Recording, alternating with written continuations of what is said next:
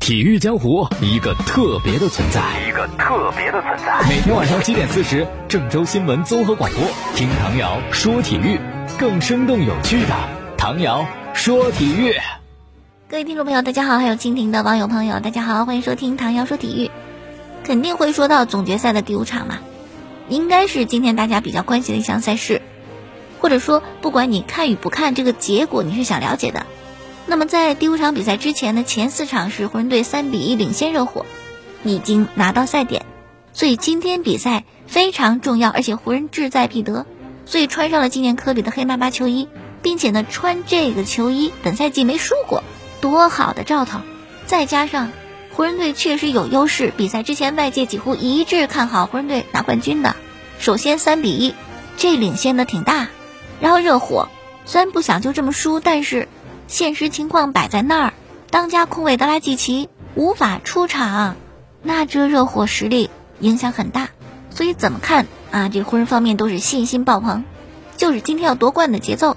顺着啊，篮球名宿查尔斯巴克利又说一句话，说的是，所有有点篮球常识的人都知道湖人队要夺冠，而且数据方面啊，詹姆斯这生涯第十六次在季后赛三比一领先。之前十五回全赢，而且十二次都是五场赢的，有三回吧是拖到了第六场。所以说，不论是大家的这个判断，还是大数据给出的这些信息，好像湖人不赢都说不过去，就归于为没有悬念的比赛。但是热火没有轻言放弃，他们就想，不是都不看好我们吗？哎，打你们的脸，这好玩儿。所以比赛一开始就可以看到热火队这个心气儿，刚打没多久，巴特勒、霍华德篮下就冲突，不说打成一团，也十分不友好，各自领到一次技术犯规，是不是有那个总决赛的味道？当然了，比赛并非是一帆风顺，上半场昏队的首发大前锋浓眉戴维斯右脚跟又伤了，倒在界外，赶紧湖人队叫暂停。戴维斯呢是离开球场，在场边接受治疗，哎呦担心。浓眉哥不能上场，我们折损一员大将，这优势就没了。后来呢，队医说了，也就是右脚跟被踢一下，没事儿。然后在第二节呢上半场的时候，戴维斯回来了。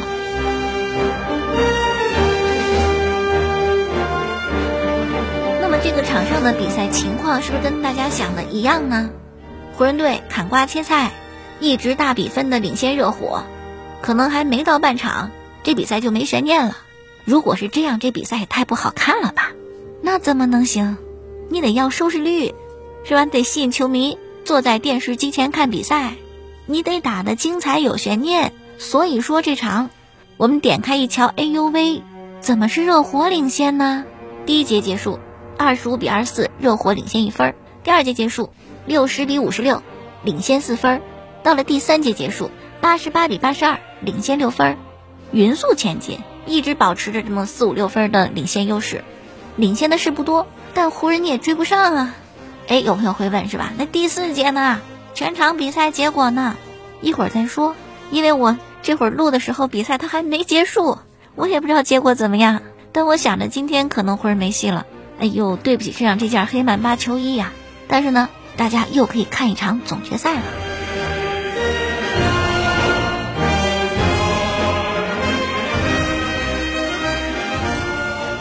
今天其他的比赛做个介绍，世界杯南美洲的预选赛，巴西对阵玻利维亚，五比零的大胜，比阿根廷的比分好看多了。阿根廷是一比零小胜瓜多尔，还是一点球。乌拉圭呢是二比一胜的智利，其中有一进球呢也是萨雷斯罚的点球。曾经的好兄弟啊，马代查兄弟，在预选赛当中各进一点球，而且呢，在这个世界杯南美区预选赛的历史射手榜上，同样的数字都进了二十二个。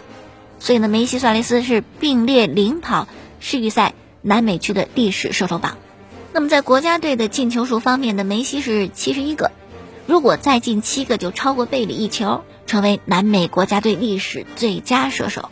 再看法网今天的比赛啊，纳达尔是六比三、六比三、七比六，哎呦，有个抢七啊，成功的复仇，战胜了不久前在罗马赛上胜过自己的施瓦茨曼。这样呢，就第十三回杀到了法网的男单决赛。那么决赛对手是谁呢？老对手世界第一德约科维奇，两人呢是明天上演这个法网男单决赛的巅峰对决。这是纳达尔这生涯第十三次闯进法网男单决赛，之前十二回全夺冠。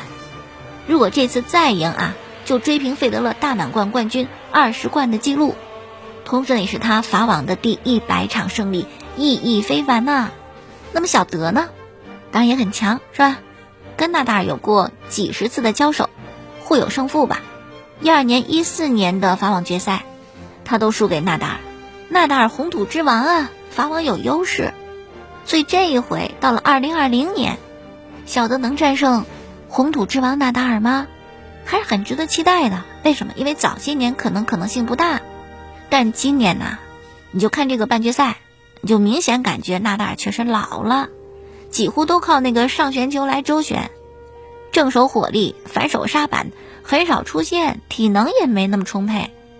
红土之王靠的是奔跑，打底线是吧？来回移动，一个球这个回合数是很多的，这个体能得跟得上啊。但现在纳达尔的体能肯定不如年轻的时候，所以还是有一些悬念。大家明天会看好谁呢？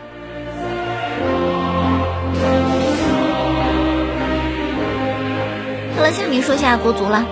九号是他们集训的最后一天。上午的时候呢，足协主席陈戌源去看望了正在集训的国足的球员和教练，提出明确要求，就是进世界杯啊！我知道很困难的事情，但正因为困难，我们足协才帮大家精心安排每一次的集训。你们就得争取打进世界杯，这是职业球员的最高荣誉。另外呢，还有消息说这个四十强比赛第二循环的赛制可能会有变化，以前是主客场是吧？但是估计啊。亚足联、国际足联可能会用赛会制的方法来进行第二循环比赛，可能会在卡塔尔。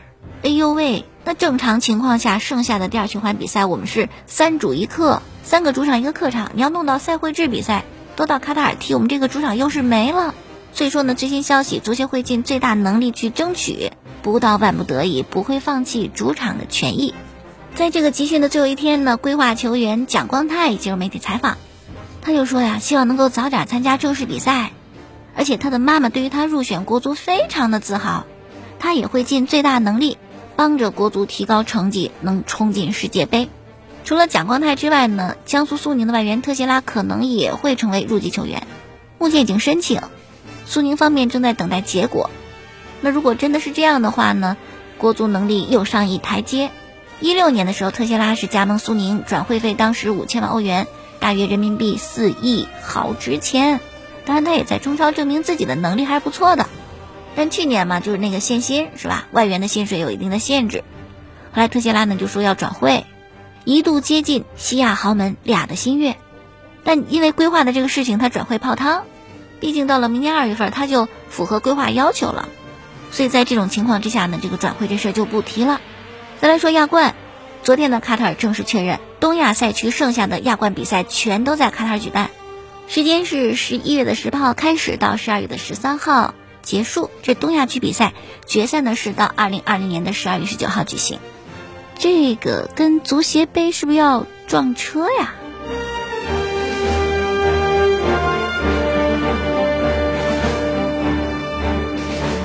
继续来看其他的消息，巴萨呀。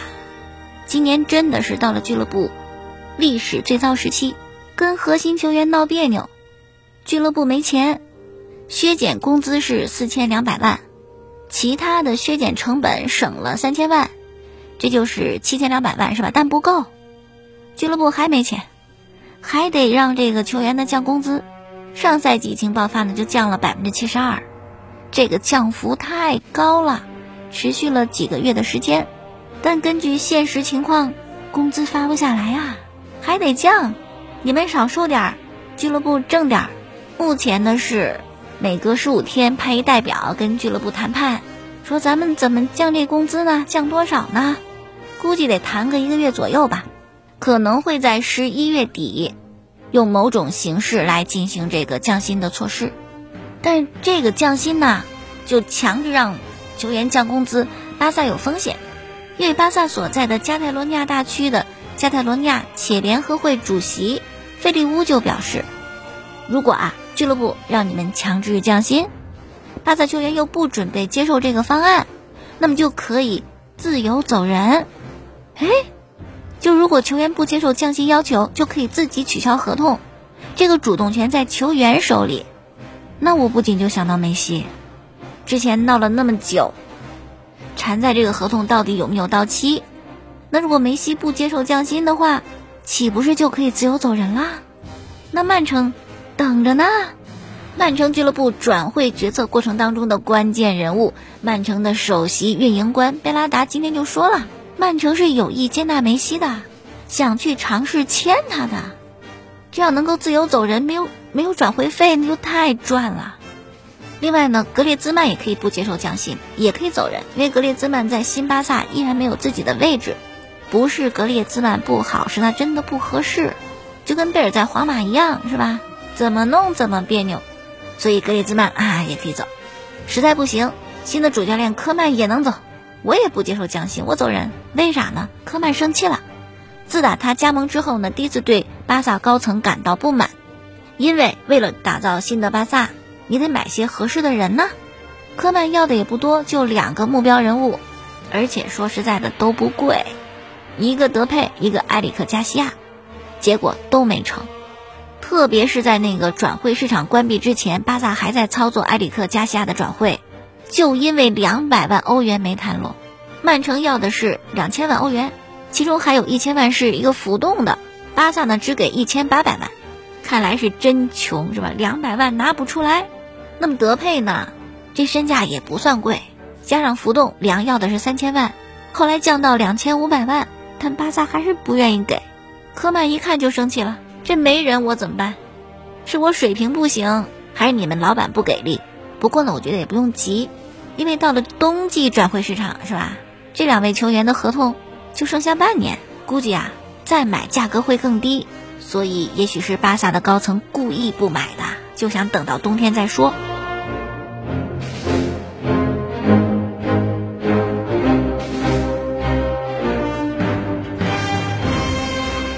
这个科曼一样的还有齐达内，皇马的主教练为了下赛季，齐达内也说啊，我得再买人。他想买的是五大球星，结果同样一个没来。首先姆巴佩，然后博格巴，再有第三位法国的年轻中场马文加，还有于帕梅卡诺，以及最后的奥乌尔，没有一个能实现的。齐达内也是两手一摊啊，很无语。那么姆巴佩呢，是因为大巴黎不太愿意放人，博格巴也有价钱的问题。以及一些具体的操作，但博格巴呢，很明显的表现出来非常想到皇马去。你看曼联刚输球嘛，可是呢，博格巴却在社交媒体公开的就啊抛媚眼给皇马，就说为皇马踢球是我的梦想。那么在曼联刚刚一比六输给热刺，然后你说我想去皇马，确实这个时机不太合适。不过话说回来，买不了新人。原地挖钱呢，用自个儿的呗。比如说久保建英，久保建英呢出自巴萨的拉玛西亚青训，后来因为众所周知的原因回到日本，在转会的时候呀，巴萨说你太贵，我不买，皇马给买了，认为是球队未来的中场支柱，但还有欧盟名额的这个问题吧，皇马就把久保建英租借给了比利亚雷亚尔。当时皇马想的是啊。比利亚雷亚尔有这个欧战的机会，得到更好的锻炼，在更高的舞台上，所以呢，你可以去踢，大胆的往前走。结果，比利亚雷亚尔的主教练埃梅里不用就保建英，目前五轮比赛上场五十分钟，基本是垃圾时间，没有首发过。皇马很不满，就说我们这个好球员，未来苗子是让你给我们锻炼机会的，到你那儿你放着不用，还不如放在我们家呢。要不然咱把这个租借合同提前给终止得了。比利亚雷亚尔呢就讲，平常心，不要急，要有耐心啊，要用的很谨慎。埃梅里大打太极，我倒觉得皇马你别埋怨人家是吧？你租给人队，用与不用，人家队的教练说了算，你插什么手啊？你真要着急，或者你觉得是人才，你倒是留着自己用啊，你给人家干嘛？